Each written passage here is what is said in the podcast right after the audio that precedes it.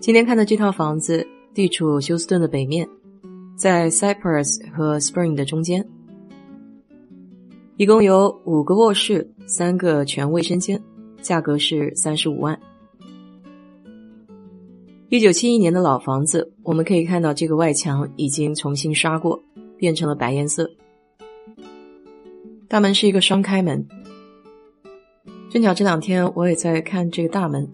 因为家里这个大门买来的时候就从来没有换过，在左下角的位置它有一个豁口，所以经常门外呢会有那种小蜥蜴，它就会爬进来。休斯顿这边院子里面小蜥蜴还是挺多的，有那种土黄色，然后还有那种碧绿碧绿的颜色的小蜥蜴。结果这不看不打紧，一看还真是吓一跳，原来这个大门要这么贵的。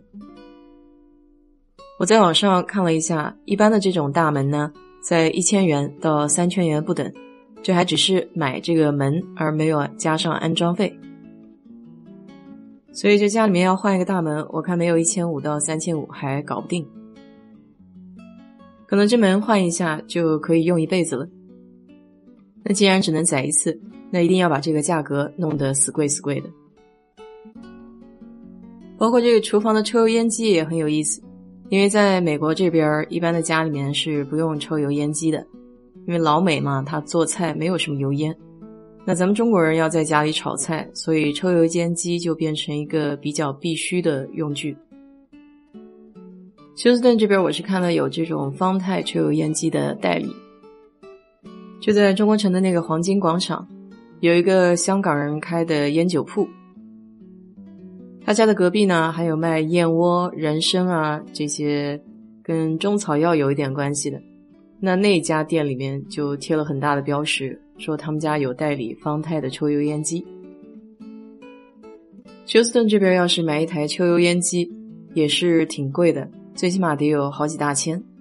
当然，这肯定不包括安装费，安装费还得另算。那天正好在小红书上面看到北美有一个哥们儿。他是没有找人来安装，从网上购买了一台抽油烟机，大概在一千块钱以下，九百多块钱吧。然后是自己挖的洞，然后安装了这个抽油烟机。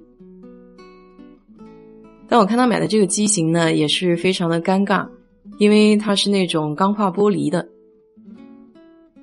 这个面积要大于两边橱柜隔出来的那个面积，所以就造成它这个抽油烟机不能架得很高。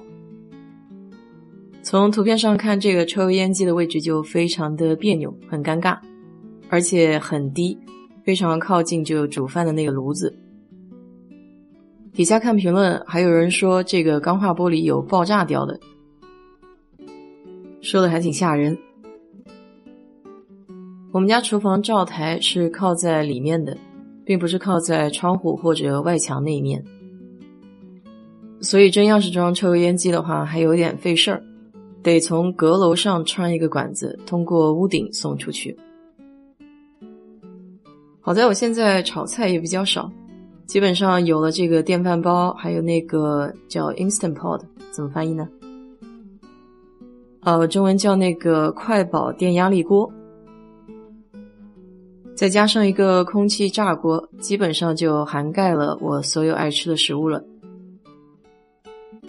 今天可能是这片学区不上学吧，我隔壁邻居家的这几个小孩儿又在院子里面蹦蹦床，嘻嘻哈哈的，还有点吵闹声。七十年代建的房子，这种层高都不是很高，所以进去的话，你会感觉还是有一点点压抑。那么这家主人在卖房子之前呢，没有把这个房间里重新刷过，还保留了他住的时候这个样子。每一个房间的风格和主题都不太一样。其实老美的房子呢，可以给你有很多想象和创造的空间。记得以前看过一套房子，那在阁楼的地方呢，他就专门辟出了一块空间，搭了一些小帐篷啊，有点像那种户外活动的东西，好像小孩子晚上可以在那边听故事，然后透过天窗也可以看到外面的星空。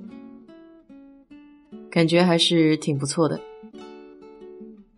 哎，这家也有游泳池，你看他们家也有树叶掉到这个水里面，就每次捞叶子就会很烦。这两天我在游泳池上面铺了一张网，这样子的话可以挡一点树叶，但是呢，这个网因为游泳池比较大，所以它还是会吸到这个水面上。